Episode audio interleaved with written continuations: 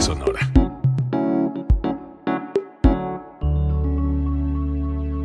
Código Libre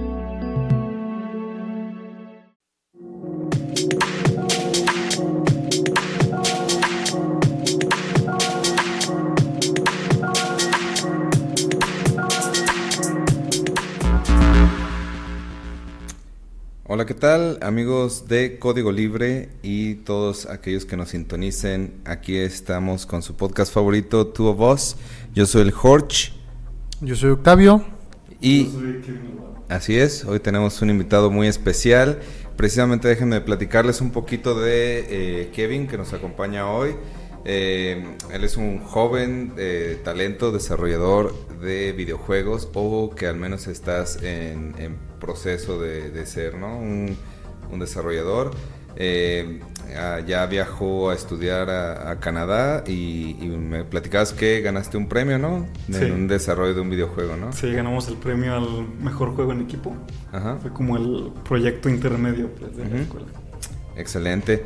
Y pues aquí hoy Kevin vamos a estar platicando con él mucho sobre cultura gamer, a pesar de que pues a nosotros ya nos ven chaburrucones, pero en nuestra época pues fuimos fuimos gamers eh, de la old school. Así es. Antes de Fortnite, de, streamings, de, de todos estos youtubers ahora que, que salen haciendo streams pues también tuvimos nuestra era de los videojuegos, ¿no? Y, algunos seguimos bien clavados con, esa onda.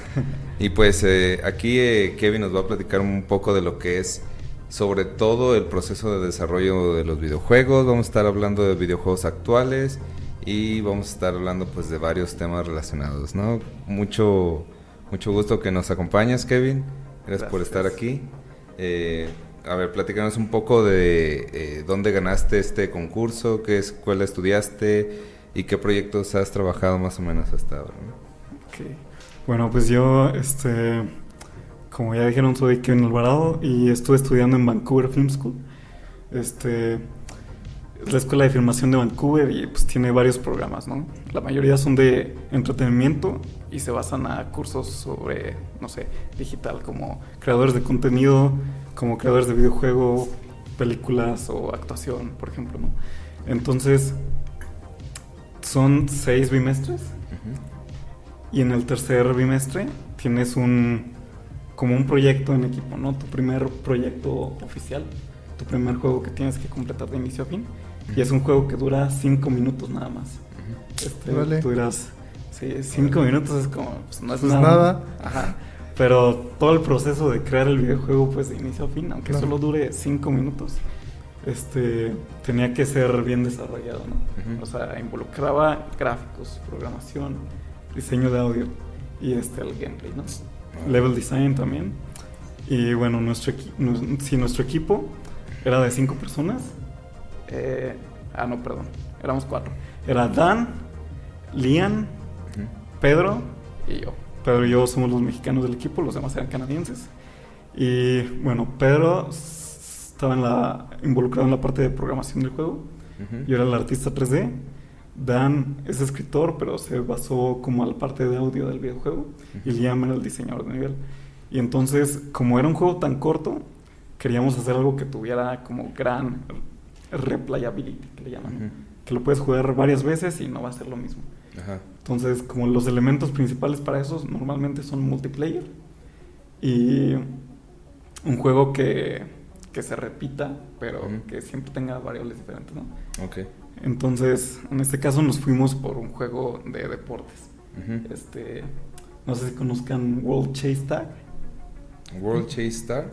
Sí, es este, es un deporte, es, es como las traes pero competitivo. Pues, sí. Qué chido. Es de que una persona contra otra y tienen un periodo de 20 segundos para alcanzar al otro jugador. Así uno está esquivando y el otro lo tiene que alcanzar ya. Porque si lo, si lo agarra, pues gana un punto, ¿no? Entonces, básicamente recreamos eso en un videojuego. Tenías de que tres diferentes tipos de plataformas. Una este, era una pared así total, que no, no podías avanzar otra era una como plataforma intermedia que podías pasar por debajo de ella o sobresaltarla. Y otra que nada más la podías saltar. Órale. Ajá. Y Bastante. aparte de eso, Ujú.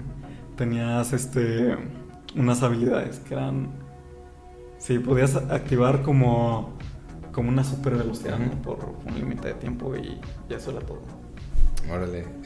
O sea, es como, como de tocar al otro personaje, ¿no? Como... eh, eso me parece muy interesante, puesto que muchos de los juegos más trascendentes en la historia eh, ha sido por la simpleza, ¿no? De, de- jugabilidad. Eh, por mencionar alguno de los más grandes o míticos videojuegos eh, que podrían demostrar esto es Tetris, ¿no?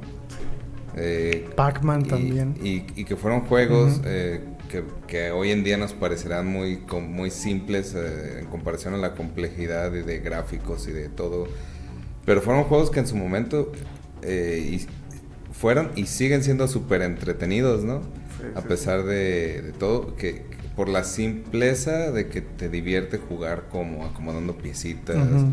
o Super Mario, ¿no? Que es un personaje que solo va corriendo en escenarios, pero desde ahí ya se veía venir eh, como es un gran, un gran eh, método de entretenimiento y a, la, y a la par es una industria pues poderosísima ya, ¿no? Ya, ya la era de- en esta era de, de- del videojuego pues ya estamos hablando de industrias multimega millonarias, ¿no? sí están están cabrón. Así ahorita que mencionas Tetris por ejemplo.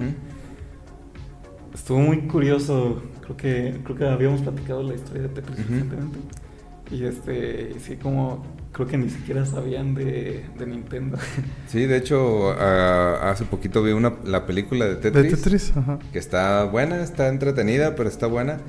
Pero sobre todo eh, eh, está chido porque te, te ponen cosas muy impactantes, ¿no? Para la época, como por ejemplo, como los rusos no sabían que existía Nintendo y dicen, ¿qué es un Nintendo? ¿Y por qué están vendiendo No, no. Los, el- los... O sea, Tetris lo creó una persona de la Unión Soviética. Y los de la Unión Soviética, los dueños de los derechos, eh, pues vendieron los derechos para computadora.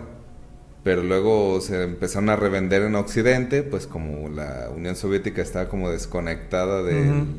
de Occidente, pues empezaron a revender los derechos a- para, para otros sistemas de videojuegos como con las nuevas consolas como Nintendo en su momento.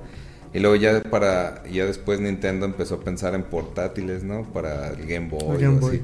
Y los rusos desde ¿qué es un Nintendo? ¿Por, por qué aquí dice que están vendiendo tanto este juego? ¿Qué es eso, no? Ujú. Porque ellos nomás conocían la computadora. Y de que en Japón ya está empezando a vender millones de copias, ¿no? Eh, Pero en el Game Boy.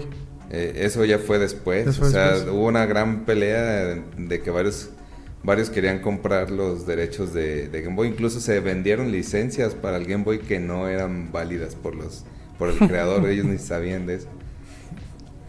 Pero eh, ya cuando se arregló todo ese asunto, pues la persona que se encargó de distribuir eh, la licencia original eh, de Tetris, pues se hizo multimillonario, ¿no? Incluso se hizo muy amigo del desarrollador de Tetris, se hizo muy amigo de él y lo sacó de la Unión Soviética al creador. Está chida. Está chida la historia, eh, la neta. La historia, la Está chida. película está buena también. Yo acabo de jugar un juego que también es bien simple para jugar. Está en Nintendo Switch y está bien barato. Se llama Night Squad. Night Squad Es de unos, de unos caballeros, literalmente. Tú eliges un caballero y es multiplayer. Y tiene varios escenarios, pero como muy vintage el escenario, ¿no? Como antes. Parecido a Pac-Man, haz de cuenta, como con laberintos y cosas así. Y literalmente es todos contra todos. Todos se tienen que matar entre todos. Y el último que quede vivo es el que gana. Pues lo compramos con mis primos y neta nos quedamos jugando como hace 20 años no lo hacía, 30 Ujú. años, no sé, hasta las 4 de la mañana. Puros güeyes de más de 30 años jugando hasta esa hora esa madre. Y me parece muy importante lo que dicen porque la simpleza, la manera tan fácil de jugar, lo hace muy atractivo pues para el quien, es- quien lo está jugando. Sí, sí, sí. ¿no? Sí, es- efectivamente. O sea, los juegos simples muchas veces son los que más pegan en el mercado. Aunque hay ciertas excep- ex- excepciones también, ¿no? Por ejemplo, pues GTA V, Ujú. digamos Es que... el juego más caro de la historia hasta ahora, ¿no? Sí. Tengo entendido. Y que GTA 6 se va a romper récord de, de lana por producción. Sí, está Es divertido jugar esa madre, la neta. Sí, también. Fíjate que no sé si considerarlo simple o no, porque aunque puedas hacer como muchas misiones y no sé, hay muchas formas de ganar dinero adquirir muchas cosas. Ujú. Pues en realidad casi el juego se basa en manejar carros y disparar pistolas. ¿no? Ujú, Es eso. Literalmente es eso. Ujú. Y Entonces, portarse mal. Sí, fíjate, detrás de eso hay toda la complejidad de, De todo el los, escenario. los niveles extens- extensos, las ciudades. Sí, toda, Ujú. toda la parte de la inteligencia artificial, Ujú. involucran la historia y todo eso. Entonces, sí es como que el juego para Ujú. jugarlo tiene que ser simple, ¿no? Pero creo que en todo lo demás le puedes echar más, más caña. Sí, es muy complejo. A mí me impresiona cómo se va renderizando todo el mundo, así lo vas viendo y tan, tan, tan, tan, tan, tan, tan. tan. ¿Cuántas horas de los vatos que se la pasan haciendo eso? ¿Cuánta gente trabaja? No este manches. Sí, sí, sí. Está cañoncísimo, la neta. ¿Cuántas horas le echas de trabajo a un juego de ese, de ese tipo? Dividido entre tantas personas. Ajá. O sea, la verdad no sé cuántos empleados sean, pero digamos 600 empleados, ¿no? Y que trabajen por años en un videojuego, ponle que tú 5 o 6 años. Pues nada más haz las cuentas, ¿no? Sí, sí, sí. No, eh, muchos juegos de gran nivel eh, se llevan años, años. Por ejemplo, este de- que acaba de salir de Zelda, eh, Tears of the Kingdom, se llevaron siete años. Sí. Siete años y, y estaba programado para salir hace un año y, y todavía lo, o sea, lo, de que, de que en vez de lanzarlo salió y dijo, no, todavía no está terminado, Eh, va a ser hasta el siguiente año, pero ahora ya se está diciendo que sí estaba terminado y nada más se dedicaron un año a buscar errores en el juego. Pero el juego ya estaba terminado Sí, desde vamos hace a un año. jugarlo y a ver qué le llamamos. no, o sea, se detuvieron y no lo quisieron lanzar, eh, pues nada más para, para jugarlo, checar errores, porque luego es como el último proceso, ¿no? Tienen a los jugadores de prueba, que son personas que están jugando, jugando, viendo errores, ¿no? Buscando Qué chido y errores que te el paguen por eso, güey. Sí, Sí. De hecho, allá nos platicaron en la escuela que no siempre es tan bueno como los cuentan. Así de Ajá. que hay como diferentes tipos de testeo, ¿no? Así dentro del QA. Se llama, por decir, uno se llama Black Box Texting.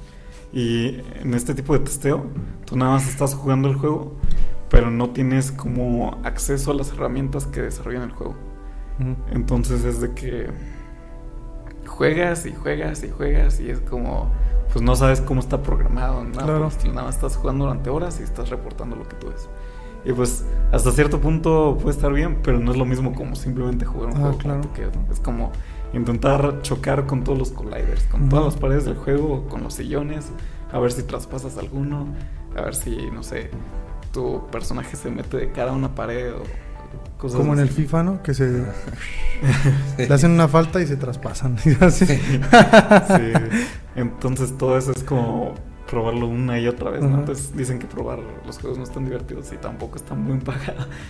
Pero hay diferentes opciones, por si está el Grey Box Testing, que es ya probar un juego, pero tienes un poco de eh, acceso como mínimo al equipo de desarrolladores o a las herramientas con las que se desarrolló, ¿no? Pero tú ya, sab- tú ya tienes un conocimiento en programación y todo este desmadre, ¿no? Sí. En ese testeo. o sea, ya es más fácil Ajá. ver dónde podría haber errores que nomás que te suelten en un escenario a, sí, sí, sí. a, a ver a qué horas falla. Sí, es como que ya tienes algo de acceso al código y dices, bueno, este, estoy haciendo esto y la parte del código en la que esto está pasando es este, ¿no? Y eso ya se lo pasan al desarrollador a que lo corrige. Pero está también el, el último tipo que es el white box testing, que ese es pues ya de plano un desarrollador, ¿no? Que está al mismo tiempo que juega, está corrigiendo los errores en el código, ¿no? Que si tú eres el desarrollador del juego es lo más común que vas a Pues, hacer. es una friega, imagínate. Estás jugando y dices, ay, aquí, a ver, ah, a ver, revisar A ver, y a ver el oh, código mames, güey. Sí. La mayoría del tiempo en lo que estábamos desarrollando el proyecto allá en BFS era, bueno, es que el primer proyecto fue artista y el segundo fui programador. Entonces, cuando fui programador, era de que hacía funciones dentro del juego, así mecánicas para los enemigos o para los personajes. Ujú. Y luego lo que tenía que hacer era resolver errores de, de eso. Ujú. Así de que terminar el día resolviendo errores de lo que ya había hecho. Incluso resolver esos mismos errores podría causar Otros errores. Sí. Sí. Que Ser creador un está difícil. Y se, y se activan otros errores. ¿no? Sí, sí, sí. Aunque también tiene como sus partes buenas porque hay muchos desarrolladores que sacan cosas nuevas de los errores que obtienen. Ujú. Porque había cosas que no estaban planeadas, ¿no? Y hay un dicho que se llama, este, it's not a bug, it's a feature. Así de que no es un error, es, es una mecánica. Porque el error salió tan bien que lo dejamos. Ajá. Así descubres, descubres cosas nuevas. ¿no? Yo te voy a hacer una pregunta que yo creo que todo jugador de videojuegos la hemos pensado, aunque sea media tonta para nuestro tiempo. Ya, ya existen estas madres que prácticamente parece que estás dentro del juego, ¿no? Los Que te pones las- aquí el VR y todo el desmadre. Pero ¿tú crees que en algún momento podamos formar parte del juego? O sea, que existe una tecnología más adelante en la que, no sé, te conecten algún electrodo a tu cerebro, cualquiera de esas madres, y que tú estés viviendo el juego, pues. Sí, yo creo que sí, porque de hecho no se ha escuchado hablar de las nuevas tecnologías como el Neuralink. de- Eso de sí. Musk. Ah, el de El este. de Musk. El de Elon Musk, ajá. Sí, sí, lo escuché. ese pues, es un chip que se te implanta, ¿no? Y ya puedes leer como tus señales cerebrales, ¿no? Y creo que también, aparte de interpretarlas, creo que te las pueden como un input-output, ¿no? Ok, Sí, ok. no solo leerlas, sino también pues metértelas ahí en la cabeza. Pero ahorita hay un, casi como el Oculus, está en desarrollo un casco de realidad virtual que aparte tiene sensores, así tiene electrodos que leen tu actividad cerebral. Y es porque dijeron que, bueno, la realidad virtual está muy chida, pero está como lejos de ser realidad virtual completa. Y creen que para que lo sea de verdad, tienen que, tienen que acceder al cerebro, pues, y generar como un nuevo tipo de control, ¿no? Y ahorita no es, no es invasivo, pues, nada por el estilo. O sea, es, es un, como un Por casco fuera, completo. ajá. Ajá. Es como los visores más un casco. Y este. Y ya con eso, pues tienes más, más opciones de qué hacer, ¿no? Con tu cerebro. Todavía no sé cómo se maneje, pero supongo que con el tiempo ya estará avanzando. Eso me hace bien loco, así como Matrix, ¿no? Ajá. O sea, Sí. que te conecten. Aquí Digo, ahí no ju- sí jugaban literalmente Sí. en una Matrix Aquí y tengo- aprendían cosas y así. Tenemos algunos comentarios de Tali, pone como en Black Mirror, ya ese Ah, episodio donde, donde va a hacer Sí, un güey. test, ¿no? Y que lo meten a un juego, ¿no? Sí, sí, sí. Luego que se anda muriendo, ¿no? Sí, sí, sí. Que falla algo ahí por el chip que le meten y luego empieza a ver reales los, los monstruos de los juegos. algo muy Black Mirror, Algo muy interesante. Mirror Es que a mí se me haría súper chido, pero creo que es como hay una caja de Pandora media loca al principio para ver los alcances y también que la gente no se vaya a volver loca. O sea, en algún momento yo supongo que cómo van a distinguir entre lo que realmente es y lo que no es, Porque lo van a estar viviendo como tal, ¿no? Sí, sí. Pero bueno, eso ha de pasar que como unos 20 años, 30 o más. Igual y menos, fíjate, vamos a ver. Bueno, con la inteligencia artificial capaz que lo descubren más rápido, Sí. lo desarrollan más rápido. Sí, es interesante porque sería interesante pensar cómo generar imágenes sin una pantalla, sin nada.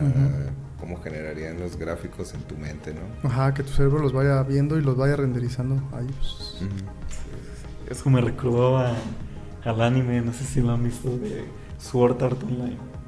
No, no lo has visto. No, Bueno, se trata sobre que unos chavos pues entran a un videojuego, se supone que es el primer juego como en realidad virtual completamente, así completamente inmersivo, en el que se pone un casco que es el Nerf Gear y se lo conectan pues al cerebro y empiezan y es como si estuvieran dormidos porque todas sus interacciones pasan de ser al mundo real a- al mundo virtual, ¿no?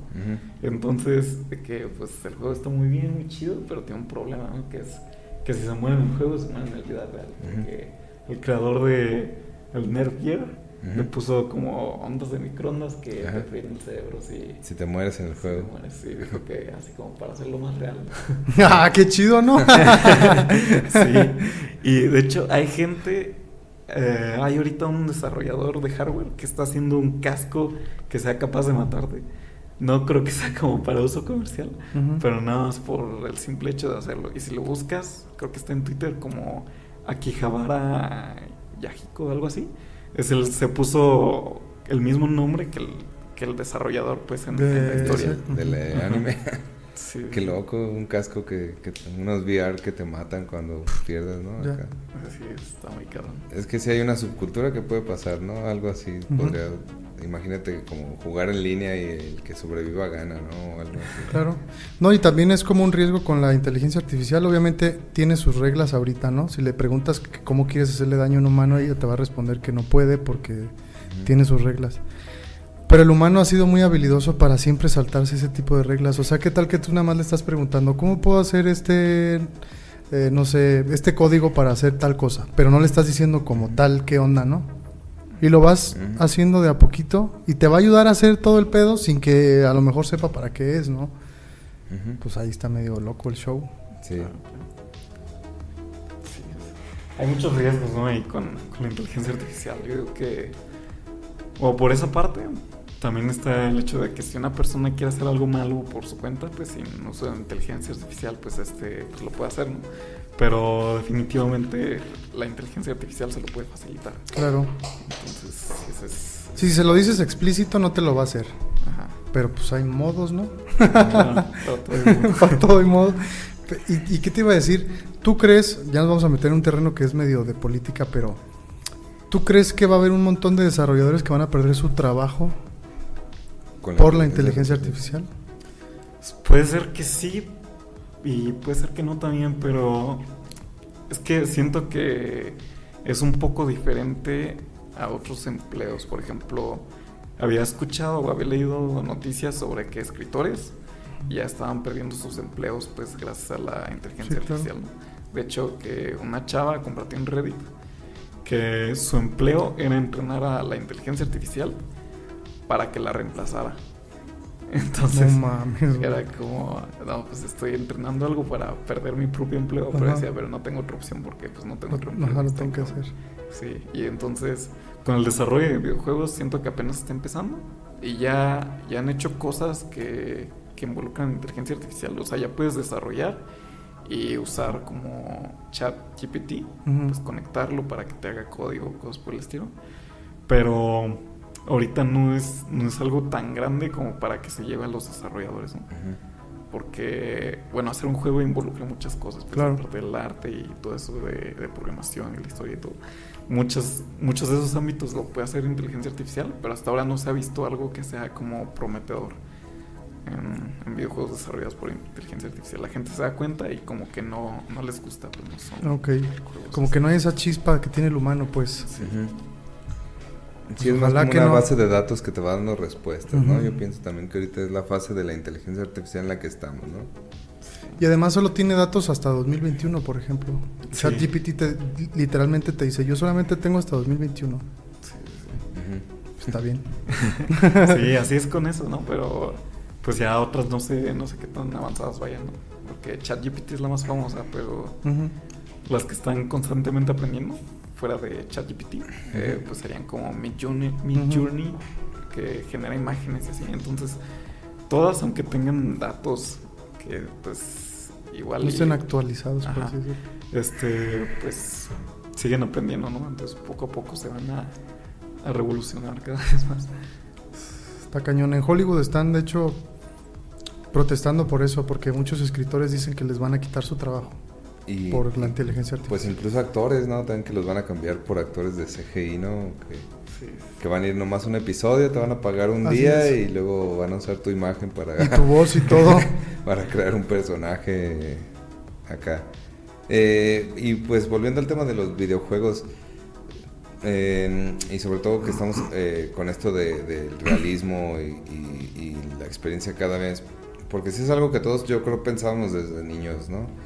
¿Podría existir un mundo que se vea tan real que pueda simular el mundo real? Eh, y, y qué tan avanzados están ahorita los gráficos? Porque ya hay cosas muy avanzadas. Por ejemplo, estaba viendo que eh, justo va a salir la película Oppenheimer, ¿no?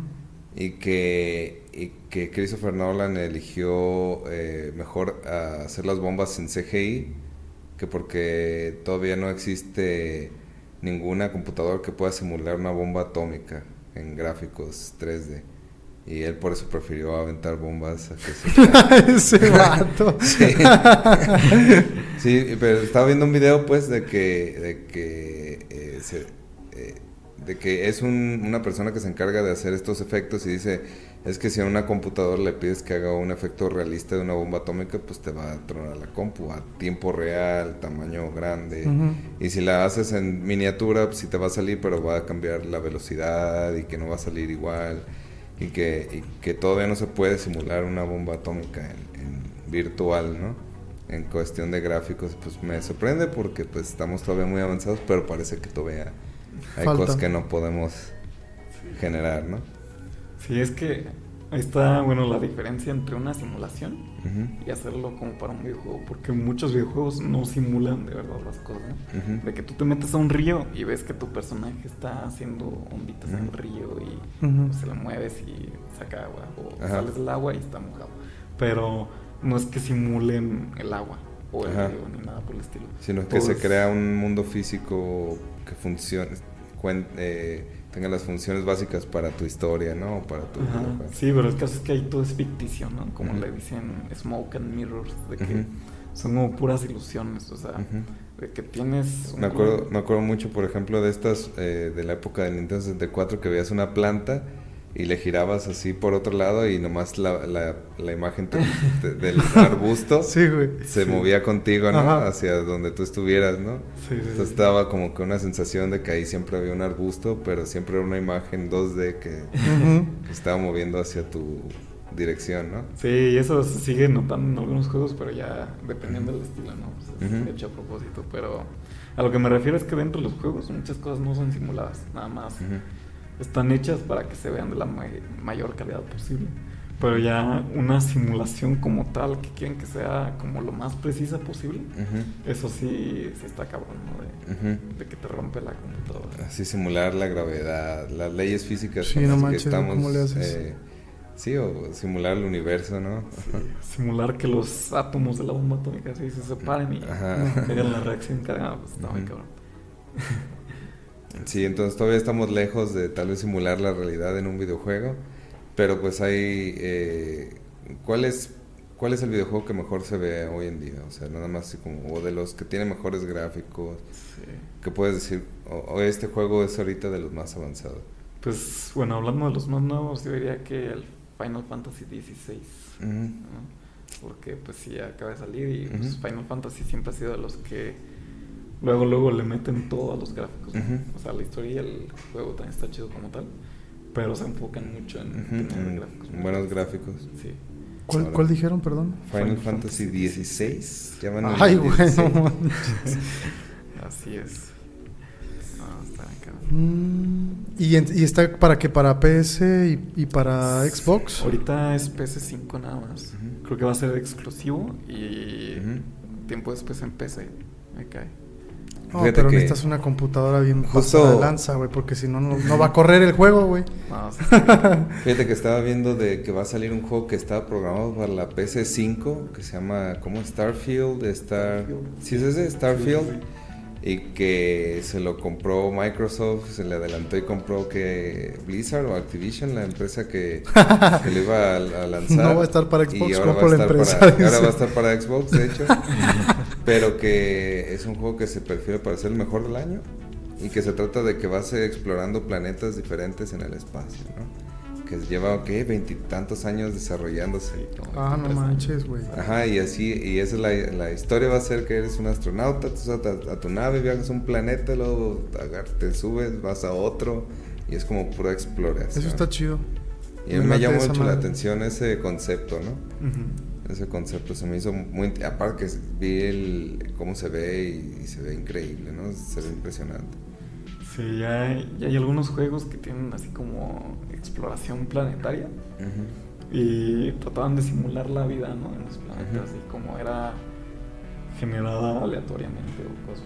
Ujú. Entonces no sé cómo va a ser este Starfield porque decían que solo el 10% de los planetas van a estar poblados o algo por el estilo. Entonces va a ser como sí tienes mucha exploración, pues, pero donde realmente haya como... como Interacción. de- de- sí, Ujú. chance va a ser más O posible. sea, muchos planetas van a estar como vacíos, ¿no? O sea, vas a llegar y nada más caminando y... "Ah, aquí no hay nada, vámonos. Sí, o sea, la verdad no sé cómo sea, porque no sé si se refieran solo como a la vida animal o si se refieran como Vida inteligente. enemigos y cosas por el estilo. Ajá. o a lo mejor vas a poder llegar a algún planeta a tomar recursos o cosas así y poder irte. y-. No sé, se me ocurre. Y sale, ¿qué? Septiembre de este año. Ya sale casi en el, el próximo mes. Pues, a ver si me lo merco. Se ve interesante. Sí, porque a mí me gustan, ahorita me están gustando mucho los de multiplayer. O sea, por lo divertido, ¿no? Y Sí. sobre todo los de Nintendo. Sí, y ahorita... Los de Mario y esos, uff, güey. Y ahorita ya como que hubo un, un boom de todos los videojuegos, ¿no? Por ejemplo, a veces que agarro la Switch veo que ya hay un montón de opciones que les llaman juegos indie, ¿no? Que, que ya es como que también ah, un mercado bien interesante. Que son juegos que no, no necesariamente están desarrollados por las grandes compañías, pero están muy divertidos algunos, ¿no? Por ejemplo, jugué uno que se llama, ¿cómo?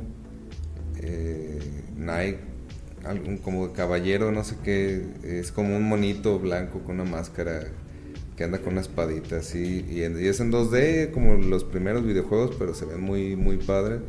Otro es este de Cuphead, Ujú. que es de la tacita que va disparando, pero se ve como una animación como de Mickey Mouse de los 40, ¿no?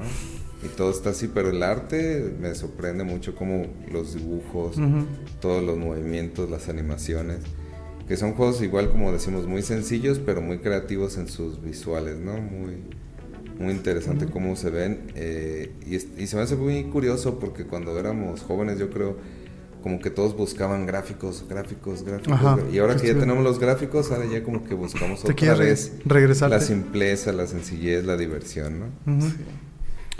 Que aquí hizo Talina una muy buena pregunta, que dice, ¿qué plataformas de trabajo existen en México como desarrollador de videojuegos o qué plataformas de oportunidad hay para los jóvenes de hoy?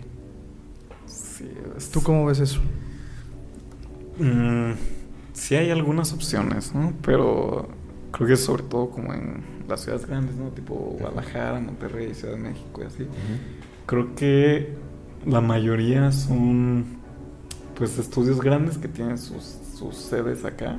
no, me acuerdo si había de Ubisoft Mm, o algo por el estilo. Pero sí, hay algunos estudios grandes que tienen sus, sus sedes en Guadalajara, por ejemplo, o en Órale. México, creo que sí. Y hay, pues hay otros estudios más pequeños, como de un juego azteca que me estabas hablando, que pues ya, que empiezan aquí siendo de México y pues aquí empiezan a crecer, ¿no? Pero la verdad siento que está muy limitado por el momento. Sí, es... Sí conviene más de que si te quieres un empleo pues de esto, te tienes que ir a Estados Unidos o Canadá o ya de plazo Europa o Japón, ¿no? Aquí en México no hay Sí, mucho. aquí no hay todavía mucho mucho ámbito laboral, ¿no? Para esto. Mucho mercado laboral. ¿Y qué programas se usan más? ¿O qué ventajas tiene uno sobre el otro? Yo no sé nada de eso, pero Ajá. me imagino que se tiene que usar un programa para poder hacerlo. ¿no? Claro. Pues están como los principales para juegos indie, que serían Unreal Engine, que ese también los usan las empresas muy grandes. Este, Unity. También hay empresas grandes que lo usan, pero ese es más, más aparte, ¿no? Más indie. Está Godot Engine, es como esos dos, pero este es enfocado en juegos 2D. Y luego hay los que tienen cada empresa, que por decir, creo que de Square Enix se llama Luminous o algo así. Y hay otros O sea, como que dice cada desarrolladora tiene su plataforma para, Sí. para que se pueda utilizar para hacer videojuegos. ¿no? Ajá, es como es como Pixar que tiene su propio programa de animación para sus Ajá. películas. Mm. Así para, para este tipo de juegos ellos tienen su propio motor gráfico. Órale. Pero sí los como los que están abiertos al público, pues que se llaman middleware, son esos los Es principales. como el Real Engine, por ejemplo, que es el de Fortnite, ¿no? Es Sí. Con el que se hizo el Fortnite. Y, y de repente te topas, me he topado con videos bien interesantes, ¿no? Que Zelda con el Unreal Engine. ¿no? Y se ve bien chido el de Zelda porque se ve con gráficos de, de otro desarrollador. Que luego Nintendo tumba porque dice que no es original, ¿no? Así es. Claro. ¿Qué, ¿Qué le recomendarías a algún chavo que le gusta esta onda? O sea, ¿le recomendarías que estudiara aquí o de verdad es mejor irse fuera? Mm, Ahora estudiar aquí y buscar jale fuera. Ajá. Pues sí. ¿Qué te digo? ¿Qué te digo? Pues yo empecé estudiando por mi cuenta, ¿no? De que yo empecé estudiando. Primero vi qué se necesitaba para hacer un videojuego, ¿no? Porque dije, yo que estaba en la universidad, estaba estudiando seguridad informática y no me gustó. Y todo el tiempo estaba pensando en ideas para juegos. Entonces dije, bueno, mejor quiero hacer esto y dije, pues, ¿qué tengo que hacer para desarrollar un juego? Tenía que aprender 3D o 2D. ¿no? Ujú. Tenía que aprender programación y ya cosas de audio, cosas de diseño de nivel y diseño de videojuego en general. Pues empecé por lo básico de programación y por lo básico del 3D. Entonces, si yo fuera a empezar, pues utilizaría Unity o Unreal Engine. Yo siento que es más fácil empezar con Unity. Eh, Unreal es un poco más complejo también porque utiliza C++ Ujú. y Unity utiliza C Sharp, ¿no? Este, pero hay gente que, que le entiende más a uno que a otro, entonces ya depende de cada quien. Y recomendaría empezar a usar Blender si estás Blender, buscando hacer como es el modelador 3D, ¿no? Es Sí. como Ujú. tú comentabas que tú te encargabas de los eh, de las modelaciones 3D, ¿no? Porque el juego que hicieron fue en 3D. ¿Es muy complicado aprender a modelar en 3D? o sea, yo me imagino que sí. Es como esculpir, ¿no? Es como Ujú. el, el jale de un escultor, ¿no? Y- o porque he visto. Y me llama mucho la atención, pero sí veo qué complejo hacer algo en 3D, ¿no? O, o qué comparación tendrá como eh, con una escultura hecha a mano o algo así. Pero se ve complejo, ¿no? Ese. Sí, fíjate que sí, sí tiene su curva de aprendizaje, ¿no? Ujú. Entonces yo sí recomendaría como basarte en un curso o Ujú. pues videos de internet, ¿no? Pero yo empecé con un curso muy famoso que es el de cómo hacer una dona en Blender. Ya Ah, sé. sí. Así se llama, ¿cómo hacer Sí. una dona Sí, en Blender? empezar a hacer una dona, sí. Ajá. Y es, es famosísimo porque esa dona lo han hecho millones de personas y este incluso sale en una película, Ajá. Órale. en la de ¿cómo se llama? Everything, Everywhere, All at Once. All at once. Ah, sí, ahí Ah, sale la dona. Sí, ahí hay como, como un hoyo negro, Ajá. así que parece como una dona negra. ¿Y Ajá. esa madre? Es- Ellos dijeron que, que lo hicieron siguiendo ese curso y lo hicieron en Blender. Y es Ajá. que todo lo de esa película lo hicieron como con Blender, de hecho, porque pues, es gratuito, ¿no? Y como bajo Para bajar los costos. Este programa es gratuito. Ajá. Pero también creo que necesitas una buena compu. Lo que no es gratis Sí, o es sea, la tarjeta de Ajá, video. exactamente. Eso sí. Pero sí, o sea, yo, yo empecé con eso y ves lo básico, ¿no? De cómo hacer ciertas cosillas. Y ya con eso puedes, no sé, empezar a hacer Ujú. personajes muy simples. Ujú. Y ya con un poquito de programación, Ujú. pues das un, un juego, ¿no? Ahí pequeño. ¿Y qué cursos recomendarías para los que no saben programar? Que no saben nada, así que ni nada, nada, nada, nada. nada. Ajá. Hay, hay una aplicación que se llama Solo Learn, así como solo de que yo solo y Ajá. learn de aprender. Y Solo tiene, tiene varios cursos, ¿no? De que C Sharp, C++, Python, SQL, así lo que sea de programación lo tienes ahí. Entonces yo también empecé viendo cositas de eso, pero también hay un buen de, de cursos que son específicamente para videojuegos, ¿no? Porque la programación normal Claro. es diferente a la de juegos, ¿no? Entonces sí recomendaría que vieran Brakis, por ejemplo, es un canal muy famoso que ahorita ya no hace contenido nuevo, pero dejó como una gran librería, ¿no? De, de videos de tutoriales, pues, ¿no? De juegos. Ujú. Y este, también está Code Monkey y, ah, y hablando de todo eso, si quieres aprender a hacer juegos, es esencial que sepas inglés. Ah, sí, claro. Sí, Sí, sí, es sí. como Porque todo viene en inglés. Los programas están en inglés, todo está en inglés. Así es. Los comandos. Ajá, los comandos van a estar en inglés. Sí, entonces, de hecho, pues es lo más importante porque... Dolingo y así. Sí, Pues sí, para aprender inglés. Sí, Entonces, para empezar a hacer juegos, primero Duolingo. y luego ya tomas el programa y ya. Va, va, va. Sí. Súper chido. ¿Cómo ves tú a, a los, al talento mexicano? Porque supongo que conoces más gente que se dedica a lo mismo y que son mexicanos. ¿Cómo ves? ¿Somos buenos, no somos buenos o qué onda? Sí, sí somos buenos, pero yo conozco de los mexicanos que están en Canadá, por ejemplo, ¿no? Como yo estuve ahí, estuve en Vancouver y tengo varios compañeros que pues sí, sí les, les ha ido bien, ¿no? Y ya, por decir, mentores que tuvimos, de que teníamos un mentor que nos ayudaba en el proyecto y ese güey trabajaba en Minecraft, así directamente ahí en Microsoft, pues, o en una oficina de Vancouver, creo que se llama Skybox Labs o algo así, pero, pero sí, ya llevaba años en Vancouver y era como un senior developer en optimización, pues, del videojuego de Minecraft.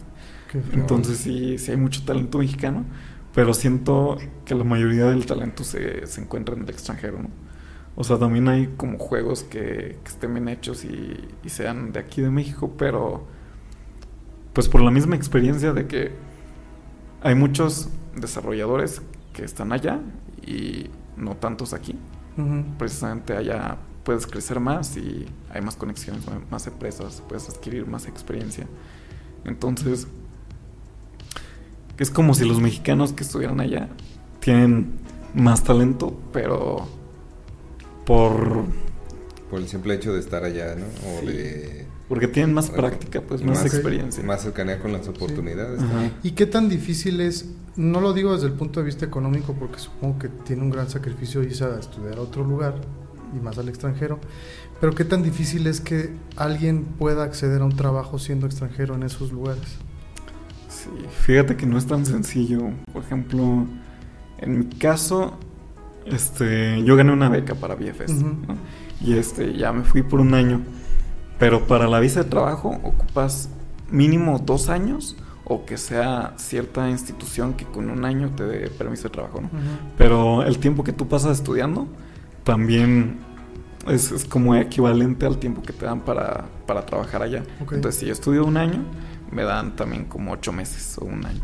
Pero depende de la institución. BFS no te da. Si estudias un año, no puedes trabajar. Es nada más en el tiempo que estás estudiando y tres meses más.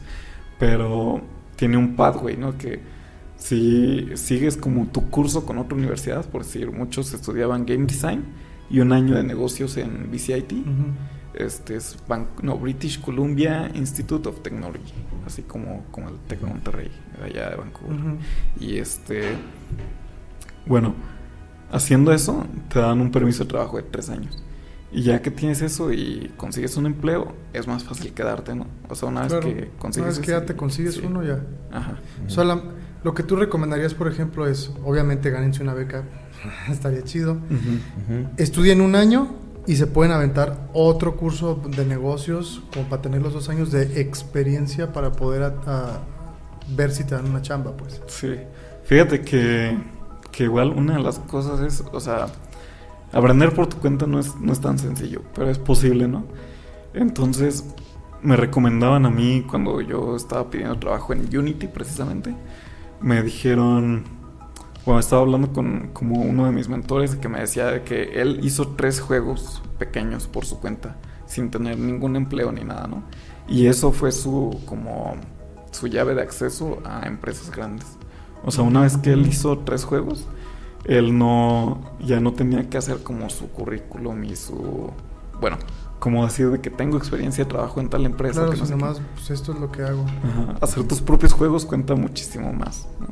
Que a Sí, porque que- ahí se ve la creatividad, qué historia o qué, qué onda. No, y, o y sea, también la, la capacidad de aprendizaje, ¿no? O la, o la capacidad de lograr cosas por ti mismo, ¿no? Sí, porque precisamente una de las cosas que aprendí allá en BFS, aparte de- del diseño y de la programación y el arte y todo eso, porque de todo eso ya llevaba una base yo, ¿no? Entonces, fíjate que lo más difícil fue como la disciplina, porque el programa allá en Vancouver Film School es de 9 de la mañana a 9 de la noche. Y Wow. sí, es así de que todos los días, ¿no? De lunes a viernes. 12 horas, ¿no? Sí, y luego cuando no estás ahí estudiando, tienes tarea. Entonces, pues, pues sí es un ratote, ¿no? Ya hasta el final como que empieza a disminuir lo pesado porque ya no tienes tarea, pero ya solo trabajas en tu propio videojuego. Y creo que la disciplina sí es lo más importante, pues, si quieres hacer tu propio juego, ¿no? Como Pues yo cualquier creo proyecto. cualquier cosa de la vida, Ajá. a darle, a cambiarle. Órale, qué chido. ¿Y cómo ves tú la cultura? Por ejemplo, nosotros estamos ya más grandes y como dijo Jorge, a nosotros nos gusta mucho como lo vintage, ¿no? Regresar a, la- a eso que se ve como muy pixeleado y estas cosas, o que la ju- jugabilidad es fácil y divertida y entretenida. Pero a los chavos de tu edad o más chicos, ¿cómo ve- ¿qué es lo que les está interesando adquirir en videojuegos? ¿Cómo lo ves tú?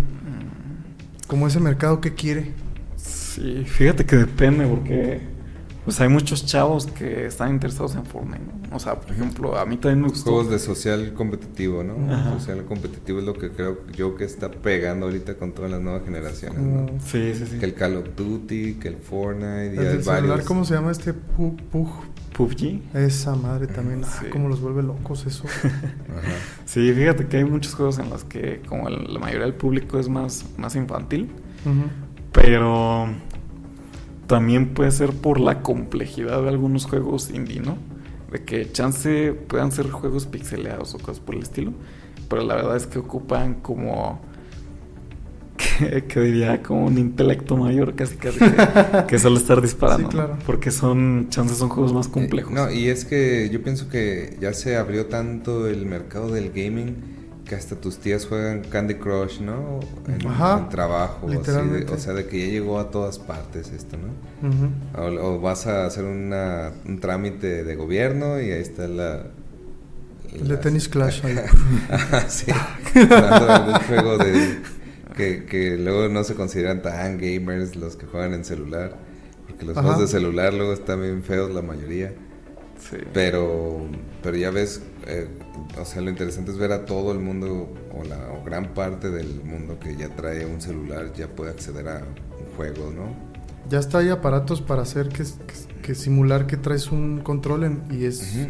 ponen en el medio el esta madre se queda en medio. Por acá tienes los mandos, ¿no? Sí, sí, sí. Y se conecta. Sí, o sea, ya las, chido. ya las facilidades Sí, sí. De, de- de jugabilidad y el negocio, ¿no? De que, eh, eh, bueno, es algo que a mí no me gusta porque en mi época pues era de que tus logros los ibas obteniendo jugando y ahora es de que quieres el Ah, sí, siguiente compra logro, eh, esto. paga, eh, paga por esto para jugar más, paga por aquello.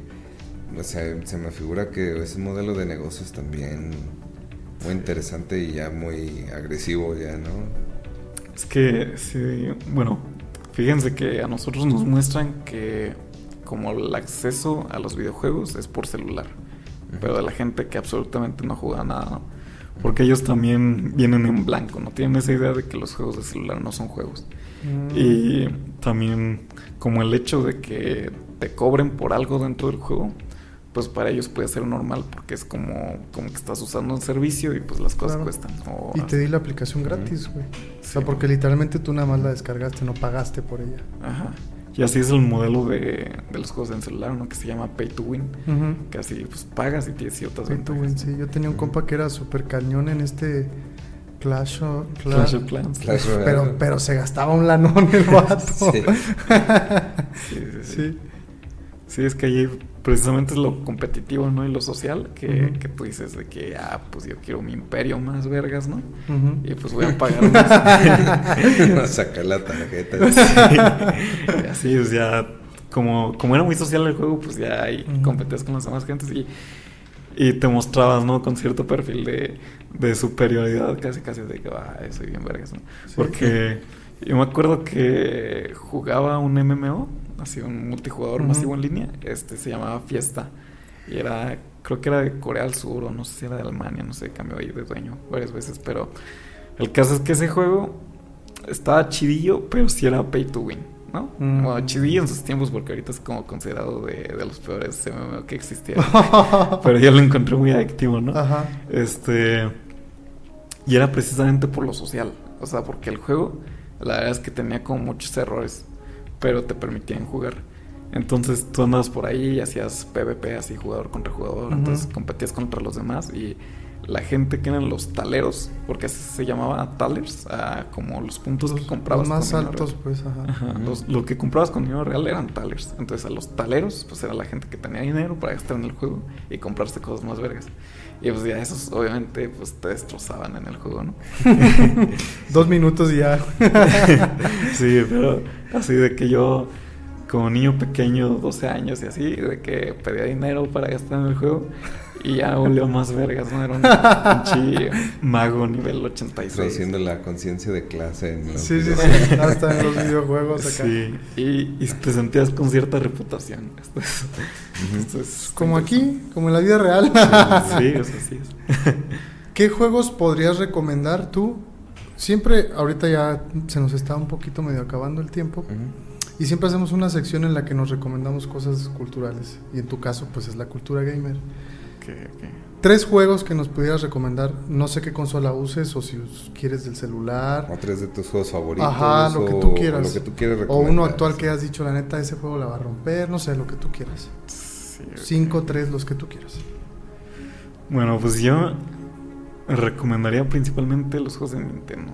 Eso sí, los, los recomiendo totalmente porque considero que sí son para todas las edades, ¿no?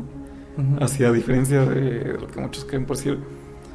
Tengo, tengo amigos que crecieron jugando Xbox y otros PlayStation, ¿no? Ujú, Y ellos jugaban juegos más violentos que yo, porque yo empecé con Nintendo. Claro. Pero la verdad, de los, las personas que conozco que juegan Nintendo son, son de todas las edades, así de que de chicos a grandes, y todos están como complacidos con lo que obtienen.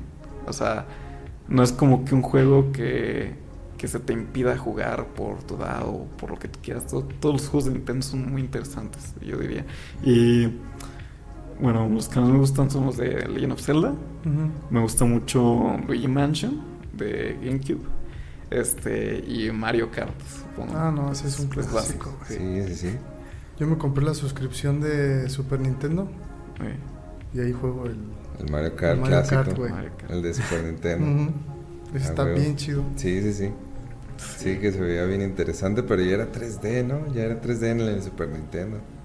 Sí, en el Super Sacaron sí. ese y el de Star Fox, me acuerdo que eran ya 3D en una consola de bien limitada, ¿no? Ajá. Para su época. También me divertía mucho de esa consola, el de Donkey Kong, el 2. Ujú. Exacto. Estaba bien la música, chido ¿no? ese, güey. precisamente la música. Ese estaba bien perrón. Y el de Metroid también estaba chido. Sí, sí, Ajá. ruido. Pero sí, bueno. Acabo de mencionar ahorita. Ah, mencionaste que era 3D en Super Nintendo, pero Ujú. según yo no, eh, fíjate que era como una simulación del, Del dos- 3D, del 3D ¿no? usando 2D. Ajá. Porque Órale. creo que quienes empezaron con Cuadro eso. por cuadro, así. Sí, fueron Doom. ¿Te Ujú. acuerdas Sí, del- Doom y uno que se llama Wolfenstein. Wolfenstein, sí, de los nuevos. Ajá, que fueron los primeros de primera persona, ¿no? Sí, sí, empezaron a simular como 3D, Ajá. pero son puros, puros planos. así, Ajá, sí. Es- sí, está, está raro todo lo que yo.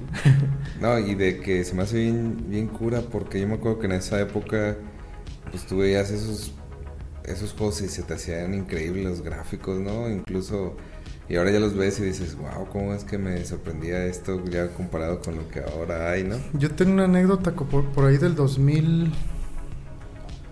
2002, me parece. Estábamos jugando FIFA en mi casa y entró mi mamá. Está- literalmente estábamos con los controles. Ajá. Y se fijó en la, en la pantalla, bueno, en la, no eran pantallas, era la, Ah, en la- en- ajá, eh, eh, en la televisión y me dijo, ¿quiénes están jugando? O sea, ¿qué equipos están jugando? Porque pensó que estábamos viendo la tele, Ajá, que estaban viendo el, el en un partido, ¿no? Y yo, nomás estamos jugando. Ah, ah, uy, qué real se ve. Sí, sí. Fíjate, y de eso ya, ya hace años, ¿no? no ¿Qué pasa? manches, si si viera ahorita el FIFA, no. O sea, No, es el nuevo- increíble el avance ajá. que ha tenido, ¿no? En el nuevo ya, incluso las personas del estadio, ¿no? Que están ahí. Sí. Sí. No, justo eh, acabo de jugar uno de carreras, no sé cómo se llama, Forza, no sé Sí, cómo. Forza. Que es en México. Ese no lo he visto. Y los escenarios pues, estaban chidos, ¿no? Ay, te metes. Pero me sorprendió, incluso en una pista sale como Guanajuato, ¿no? Sí. Qué chido. Y se me hizo impresionante, dije, wow, y se le ve, y se ve excelente, y se ve todo el dineral que le metieron. Y sobre todo, pues uno que es de México y ves eso, dices, oye, esto está a otro Está nivel, chido. ¿no? Está chido. Un juego de carreras así, pero se ve tan real y los escenarios sí te, te dan familiaridad como con México, ¿no? Ujú. Así vas pasando por los pueblitos, los templos, o sea, como así, tal cual el escenario. Y también me sorprende cómo escanean eso, cómo, cómo puedes hacer. ¿Cómo le hacen, sí? Ajá, escanear, copiar este elementos de, de un cierto lugar, ¿no? Y pasarlos a virtual. Sí, esa parte sí está cabrón ahí. No sabría decirte muy bien, pero solo sé que hay, hay ciertos métodos como... Escanear tal vez. Hay escáneres, por ejemplo, ¿no? Sí, sí hay eso, pero es que también hay cosas que ya están disponibles, ¿no? Por decir, están los mapas de, de Google Maps. Mm. Y tú puedes descargar como los mapas y las texturas. Y pues Mm. ya los puedes poner en un juego. Y pues ya estarías Órale. usando así Órale. la nivelación, así el terreno. El terreno, el- Ajá. órale, qué interesante. Sí, está interesante. Ajá. ¿Y tú, Jorge? ¿Algún juego que recomiendes? Uno, dos, los que quieras. Juegos, eh, pues eh, así de simpleza, a mí sí me gusta mucho Minecraft, ¿no? Sí, sí me clavo con el Minecraft. Eh, otro que estoy ahorita jugando de nuevo porque lo vi que, que lo pusieron para Xbox es el Age of Empires. Oh, que, era que- un que para mí este ya, ya me sentía mal porque muchos de celular como que simulaban ese juego pero nunca Pero no nada era el esto. mismo, pues sí. entonces volverlo a ver disponible para Xbox se me hizo fabuloso y, y- y es un gran juego de estrategia de pensar de, de- te da mucho mucho es como un ajedrez avanzado me gusta de- decir no es muy competitivo y otro así que, que podría decir que, que me gustaría recomendar, pues igual, cualquiera de Zelda, ¿no? Todos los de Zelda son para mí obras maestras. El último vi a, un, a alguien jugando, yo no lo jugué y dije, wow, Ujú. no manches. Yo todavía está no muy lo chido". tengo, pero ahí está en, en- Ujú. ahí está en la wishlist. Sí, yo lo vi, lo, lo vi la semana Ujú. pasada y ya estaba jugando y dije, órale, está muy chido. Sí, están perdón. Sí. Pues yo nada más el que les dije al principio, el de Knights Squad. Está muy divertido, la neta. Muy, muy divertido. Muy chido. Y se puede jugar también de uno, pero no está, no está tan divertido, que aunque sigue siéndolo. Y el de Mario Party. Ah, Me sí. encantó En la última vez que, ¿no? la neta, la Sí, última vez que lo jugué dije, wow, qué chingón está este Ajá. juego. Sí, Sí. Esa Me es, otra cosa, mucho. esa es otra cosa de Nintendo que precisamente lo que hemos estado hablando, que tienen esa simpleza, que tal vez no son un- consolas que tengan los super gráficos o las super acá, pero te diviertes y te la pasas bien y, Sí. y puedes jugar en tu casa con cualquier tus tíos, tus papás, como ese de Mario Party, y se la van a pasar bien si, Ujú. si todos se integran, ¿no? sí. Sí, es precisamente lo que hablaba al recomendar yo. Porque, por decir, mi amigo que creció jugando un juegos como un poco más violentos, ¿no? Como Dante's Inferno o este, no sé, el Diablo y. Algo similar, hasta el nombre, ¿no? Pero bueno, pues ahora tiene un, un hermanito, entonces es como de que él mismo dice, pues, así como que prefiero no jugar estos juegos que fueron tan violentos que pues, yo sí crecí con ellos, pero así como que para que mi ¿Para hermanito qué? juegue, así como, como que tanto. Y a su hermanito se le compraron el Nintendo Switch, y ahí está jugando los juegos de Super Mario World, todo cosas por el estilo. Ujú. Entonces, Sí. sí, todas las edades, pues porque pues él tiene mi edad, 23, y su Ujú. canalito tiene 5 años apenas. Y pues los dos se divierten, entonces Ajá. está muy bien. o sea. No, y, y, y sobre todo esto que, que platicaba de que cuando un juego es bueno trasciende eras, ¿no? O sea, por ejemplo, yo pienso que el Minecraft es un juego que va a estar años y años y años, va a haber gráficos, va a haber juegos Ahí avanzados vas a ir. y va a seguir así como Tetris hoy en día sigue sigue jugándose en todo el mundo, ¿no? Algo bien curioso que vi es que ya están, empe- están empezando a vender otra vez los Game Boy.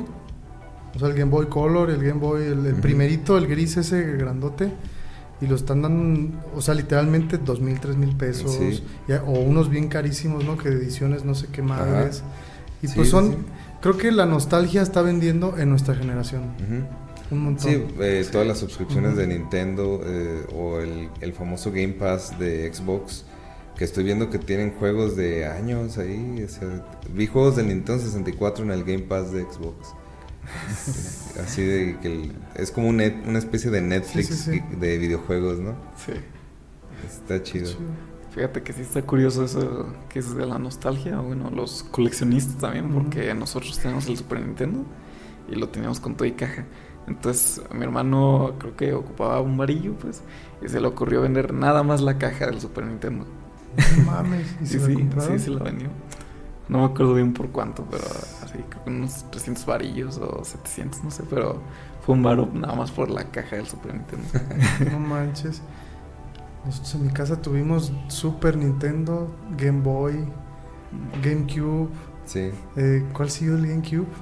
El el Wii. El Wii. Esa madre, el Wii. El Wii. Y no, todos se fueron a... Mi mamá todo regaló, güey. Sí. No, ¿De verdad? Todo lo regaló. Nos fuimos a la universidad y se acabó. ¿Y mis juegos? ¿Quién sabe? ah, no,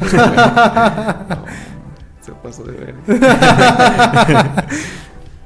Y ya después yo me compré un GameCube porque me gustaba mucho el del Señor de los Anillos. Ajá. Salió una edición para GameCube y yo me lo compré y, y ahí lo jugaba. Pero pues ya, ya con el Nintendo Switch ya me doy. Sí, en el Nintendo Switch hay muchos, muchos, muchos buenos juegos. Eh, acaba de salir el Metroid hace poco. Ah, está También muy chido, ¿eh? También me llama la Yo, atención. yo lo tengo y está chido. ¿Cuál? ¿El Dread o el Prime? No, no, que cuál es, me lo dio mi hermano. Uno nuevo que salió para Switch, que es 2D como los anteriores, pero... Ah, no, ese no, ese no. Tengo el... el... Ajá, el nuevo, pues. Ajá, el nuevo, O sea, me refiero a... Es, es, se ve como los... Ya no es como en primera persona, ¿no? Ajá. Porque en el GameCube se veía como un first person shooter. Ah, no, no, no, sí, pero es así. Este, pero, ¿Sí? Sí, sí, sí, como o sea, tú se dices... Ve desde el casco. Ajá. Desde... No, no, no. Se ve así como así. en 2D, pues que va caminando. En 3D, ajá, pero, pero en 3D. Con buenos sí, gráficos, ¿no? Sí, los 2.5D. Eso está Que es algo chido. que también se me hace chido que eh, como que ya estamos entrando mucho a primera persona y ahora ya volvimos otra vez a juegos de plataforma. ¿no? Sí, es que también estaban muy chidos, ¿no? O sea, mm, yo me acuerdo de los proyectos que hicimos en BFS. Creo que los más entretenidos eran los que tenían vista top-down, así desde arriba. Tú Ujú. estabas viendo cómo se veían los monitos y, y cómo hacían su desmadre. Creo que esos eran los más chidos. O sea, no, no todo que tiene que ser tan realista ni que en primera persona, pues, no. O sea, hay juegos que literal están hechos para hacer un juego. ¿no? Y Claro. Es, es la simpleza que tienen. Sí, Así es ese que les digo de los de los que te matas ahí. Ahora que mi juego favorito... Es desde arriba. Mi juego Sí. favorito de primera persona es Half-Life 2. Half-Life 2. A ver si algún día sale el 3. Llevan años y no sale. Esperando. Sí.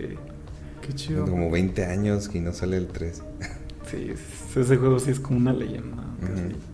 Y hay muchos memes sobre. Sí. Así es. Muy bien, muchachos. Bueno. ¿Algo quieren agregar? ¿Alguna Um, conclusión chida? No, pues eh, los videojuegos no causan violencia, la violencia la causan los humanos, ¿no? Como reflexión, porque Claro. de todo quieren culpar a los videojuegos. Ejemplo de esto es Macron en Francia, ¿no? Ah, Hace sí, poco. sí. O cualquier cosa es que los videojuegos son violentos, no, lo- lo- la violencia está en la educación y en, y en Claro. muchas otras cuestiones culturales. Esa es mi última reflexión ya antes de cerrar este, este podcast de hoy. Y pues muchas gracias Kevin por acompañarnos, por eh, compartirnos parte de tu experiencia. Esperemos que pues te vaya muy bien, que sí puedas llegar a, a- a desarro- a desarrollar videojuegos en alguna compañía o lejos de aquí y te acuerdes de acá de, De la banda. de la banda, ¿no? De la piedad. este, yo nada más te quiero hacer una última pregunta. ¿Se puede jugar tu juego en algún lugar o no se puede o qué onda? Sí, este. El proyecto final, pero de hecho no es el proyecto por el que ganamos un premio. Este, porque ese era el juego intermedio. Entonces, el proyecto final está disponible en el BFS Arcade.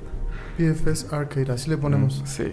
¿Y se puede jugar desde, desde cualquier lugar? ¿Desde el celular, la computadora? Es de computadora. Ah, ¿Y bueno, ¿Cómo se llama? Ajá. ¿El BFS. juego? Pero el juego Arcade. Se Sí. llama Sweet Slayer. Sweet Sweet Slayer. Slayer. Sweet como de dulce y Ajá. Slayer de como asesino. Ajá, Sweet Slayer. Sí, man. Ok, Órale. para el rato llegar y ver qué onda. Perfecto. Pues esta la recome- esa era la recomendación que teníamos que dar. Y, eh, y está involucrado un piadense. Súper bien. así es. Pues no queda más que agradecerte, como decía Jorge, que hayas venido, que nos compartas tu, tu experiencia en el extranjero, que también le abras como un caminito de cómo puede la gente que le interese más o menos hacer las cosas. Eso está chido, la neta, porque luego se les cierra el mundo. Y ya cuando nos escuchan con alguien que ya está allá, pues es más, más viable que lo puedan hacer, ¿no? Sí, claro. Muchas gracias por eso y por tu experiencia en juegos también y por las recomendaciones. Muchas gracias. Claro, claro, gracias, gracias a ustedes también aquí por invitarme. Y este, pues yo nada más para concluir también, este, no dejen que sus tías les digan que Pokémon es del diablo. y este, y bueno, yo estoy empezando a desarrollar un juego, pero ahí sí, por si me quieren contactar, pues estoy como Jelly Lion Studios. Jet Lion Studios. Jelly Yell, ajá, Jelly, de, de gritar. como gelatina. Como Oh, Ah, gelatina. como gelatina. Jelly. Jelly Lion y Studios. Lion Studios. Jelly Lion Lion. Studios. Ah, Ajá, en Órale. Instagram y en Twitter. Órale. Entonces ahí Va voy empezando a Para que sigan a Kevin. Órale. Pues muchísimas gracias. Eh, no queda más que decir. Yo soy el Horch. Soy Octavio. Y yo soy el Kevin. Y Nos esto vemos. es Tu Voz. Nos vemos la siguiente. A las 7 los jueves. Arre.